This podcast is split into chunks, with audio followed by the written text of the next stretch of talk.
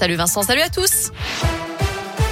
À la une, la réclusion criminelle à perpétuité requise aujourd'hui à l'encontre de Nordal Lelandais devant les assises de l'Isère à Grenoble. L'avocat général a réclamé également une peine 22 ans de sûreté. Le Landais qui est jugé, je vous le rappelle, pour le meurtre présumé de la petite Maëlys, mais aussi pour des agressions sexuelles sur deux de ses petites cousines.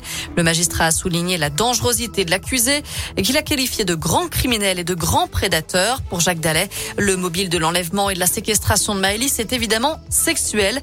Cet après-midi, il y avait la plaidoirie de la défense L'avocat de Nordal Lelandais, maître Jakubowicz, a réclamé 30 ans d'emprisonnement pour son client, ce qui lui laisserait l'opportunité de sortir quelques années plus tôt grâce aux remises de peine. Le verdict est attendu demain. Dans la région également, les enquêteurs sont tout près de résoudre l'énigme de la tuerie de Chevaline en Haute-Savoie. C'est ce que dit aujourd'hui la procureure de la République d'Annecy dans une interview accordée à la Tribune de Genève. Le 5 septembre 2012, trois membres d'une même famille britannique et un cycliste savoyard avaient été retrouvés morts dans leur voiture sur les hauteurs du lac d'Annecy.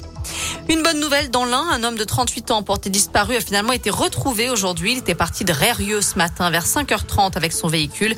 Les gendarmes avaient publié un appel à témoins sur les réseaux sociaux. Autre bonne nouvelle, la situation sanitaire s'améliore. On compte moins de 100 000 nouveaux cas de Covid ces dernières 24 heures.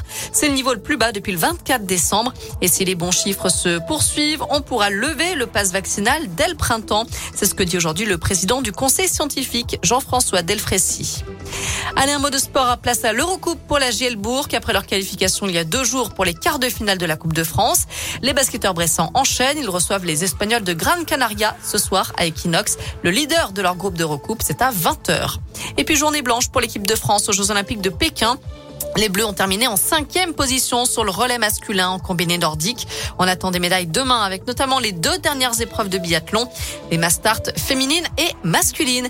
Voilà pour l'actu. Très bonne soirée à tous. Merci beaucoup Naomi.